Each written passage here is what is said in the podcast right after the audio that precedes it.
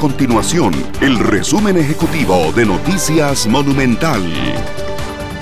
Hola, mi nombre es Fernanda Romero y estas son las informaciones más importantes del día en Noticias Monumental.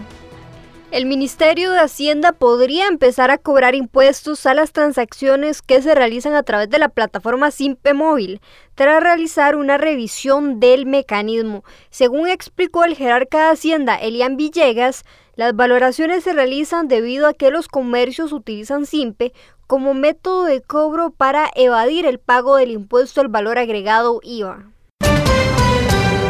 Varios exdiputados de oposición se defendieron luego de que Luis Guillermo Solís, expresidente de la República, lo responsabilizara de no avanzar con el proyecto de ley que presentó para que, según su criterio, cerrar el Consejo Nacional de Vialidad CONAVI.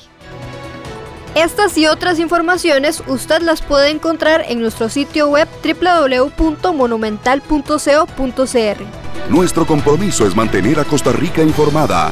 Esto fue el resumen ejecutivo de Noticias Monumental.